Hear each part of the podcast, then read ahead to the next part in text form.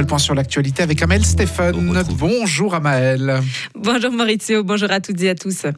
En ski alpin, peut-on désormais parler de palmarès complet?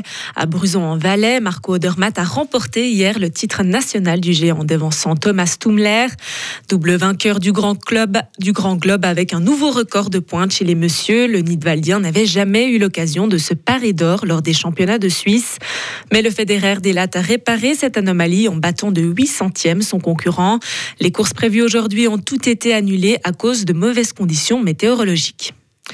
Un homme a été secouru par un chien dans le canton de Bâle. Un chien policier a retrouvé tard hier soir un homme de 85 ans disparu depuis de longues heures. L'homme était tombé et n'avait pas pu se relever seul. Après l'avoir cherché en vain dans les environs de son domicile, la police a fait appel au chien de recherche de personnes qui a suivi la piste du disparu et retrouvé l'homme.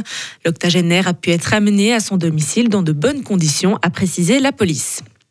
Une femme a été retrouvée morte dans la rue à Dietikon, dans le canton de Zurich. Très tôt ce matin, les autorités ont retrouvé son corps qui présentait des blessures. Le médecin d'urgence dépêché sur les lieux n'a pu que constater le décès de la femme. Selon la police, un crime violent ne peut être exclu. Une personne a été arrêtée. L'Ukraine subit une nouvelle menace nucléaire de la part de la Russie. Elle a appelé aujourd'hui à organiser une réunion d'urgence du Conseil de sécurité de l'ONU. Ce après l'annonce par Vladimir Poutine que Moscou allait déployer des armes nucléaires au Bélarus.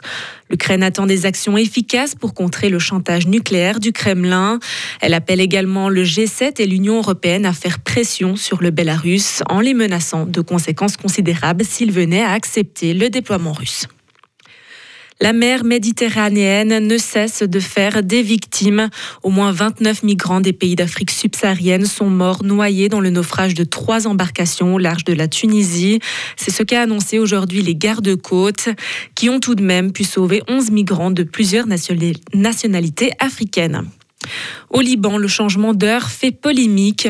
Déjà plongé dans une profonde crise politique et économique, sa population s'est réveillée aujourd'hui divisée autour du changement d'heure. Une partie du pays refuse de se plier à la décision du gouvernement de retarder d'un mois le passage à l'heure d'été. Le gouvernement démissionnaire de Najib Mikati a pris cette décision jeudi sans en donner la raison. Une mesure qui a été interprétée comme visant à raccourcir la journée du jeûne du ramadan, ce qui a provoqué la colère des responsables politiques et religieux chrétiens. Et on termine avec le Salon du Livre. Après trois ans en ville en raison de la pandémie, l'événement a pu de nouveau avoir lieu à Palexpo. Plus de 60 000 personnes ont participé aux cinq jours de la rencontre genevoise. Toutes les générations sont venues dialoguer avec les autrices et auteurs.